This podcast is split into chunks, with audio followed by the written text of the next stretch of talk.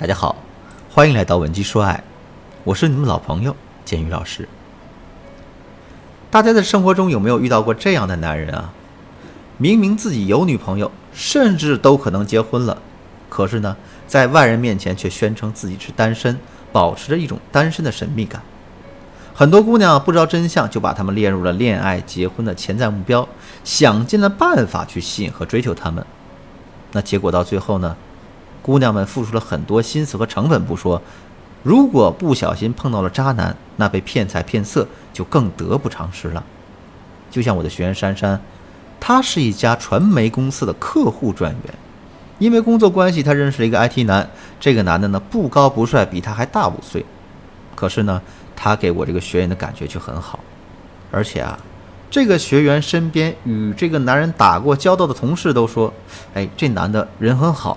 还是单身，让我这个学员不要错过机会。说实话吧，这个珊珊啊，确实有些心动。就在她内心摇摆不定的时候，这个男人抓住时机，主动向她示好，一直约她出来看电影啊、吃饭呢，表现得非常细心、体贴、热情。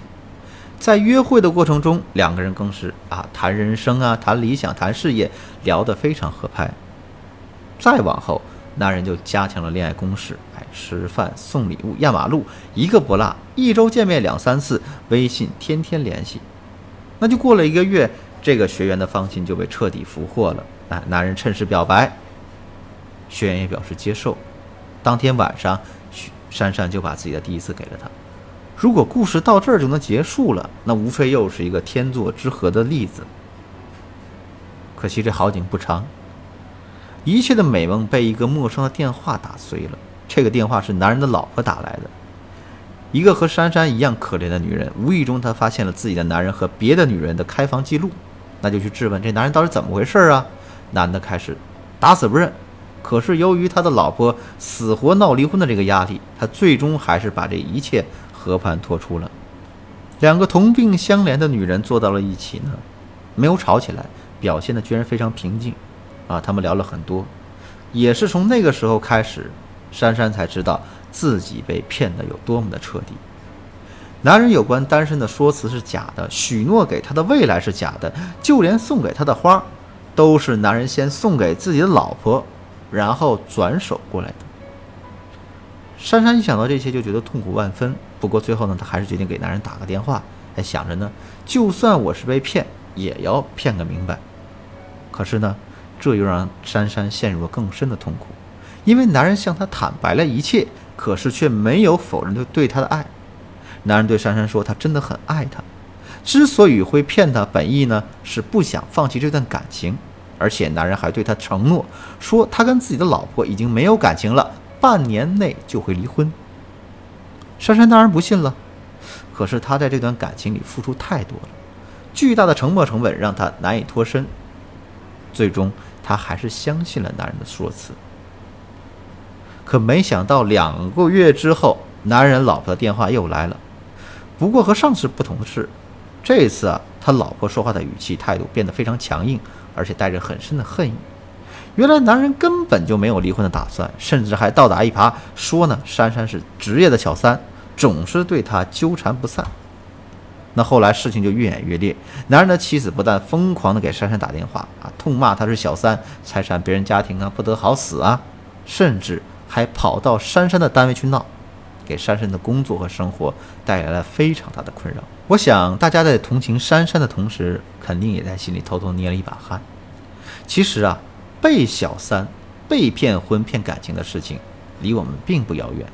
当然呢，如果我们不能第一时间识别出这些身边的伪单身男，很可能有一天我们也要面对珊珊这种不幸的遭遇。当然。如果你已经识别出了身边的伪单身男，可是呢，却由于客观的原因被对方各种骚扰无法脱身的话，你可以添加我的微信文姬的全拼零八，我们有专业的针对性指导。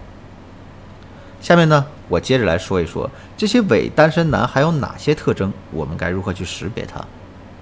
第一个方法，我们要打入男人的朋友圈，这个男人到底是不是单身呢？这一点呢，其实他身边的亲密朋友是最清楚的。而且，即使男人会让身边的朋友隐瞒真相，他也不可能去动员到所有的人，因为如果是那样的话，他就相当于把自己的渣男形象广而告之了。所以啊，我们要在跟男人正式确立恋爱关系之前，主动去结交他一些朋友，通过他的朋友结识到他这个圈子里更多的朋友，这样呢，我们就能准确的掌握男人的恋爱和婚姻状态。不过这里有个难点，一般心里有鬼的男人是不会痛痛快快的把自己的朋友介绍给你的。那如果碰到这种情况，我们又该怎么办呢？这种情况我们没有什么特别好的办法，我们能做的只是不断的创造机会，并且向男人施压。比如说呢，周末没事儿的时候，我们就可以根据不同的主题呢传个局儿，然后你邀请男人的朋友来参加认识一下。如果男人总是找借口拒绝的话，我们一定要找理由反驳回去。总之啊，我们要坚持立场，不达目的誓不罢休。如果在你这样坚决的态度下，男人最终还是拒绝了你。或者是你提出了很多的申请，都无一例外的被他否定了，那你就要注意了，因为很明显，男人很怕你和他的朋友见面，这说明男人一定有不可告人的秘密。当然，如果他同意，那就万事大吉，我们的目的又达到了。接下来，按照我上面的步骤，你一步步推进就够了。第二个方法，看男人陪你的时间。如果男人不是单身，而是有女朋友，甚至是有家室的话，那么他必须花大量的时间去应付自己的女人，所以他陪你的时候啊，在时间上就会很短，或者是陪你的时间点很怪。比如呢，当你深夜给男人打电话过去，可那边不是没人接，就是接一下，聊很短就挂。如果这件事连续出现很多次，那你就一定要小心了。再比如说啊。男人在周末的时候，或者类似于情人节这样的关键节点，只会给你买礼物，但绝不会花一整天的时间陪在你的身边。如果出现了上面这些情况，你就必须要引起注意。男人在这些重要时刻不出现，基本就可以判断他肯定不是单身，因为啊，如果他真是单身狗，在这些关键节日的时候，应该是二十四小时跟你腻在一起的。除了根据上面的一些判断之外，我们还可以总结男人陪我们的时间活动规律。比如啊，男人在什么时候最有时间，在什么时候对你爱答不理，在什么时候行为有些反常，等等等等。我们再把这些数据呢汇总成表格或者折线图，通过这些数据，我们就能准确对男人进行分析了。其实啊，想要分析出男人的情感状态，不是最难的。问题是我们很多人并没有对这件事引起足够的重视，那等到你深陷在感情里的时候，你就会变得进退两难，追悔莫及。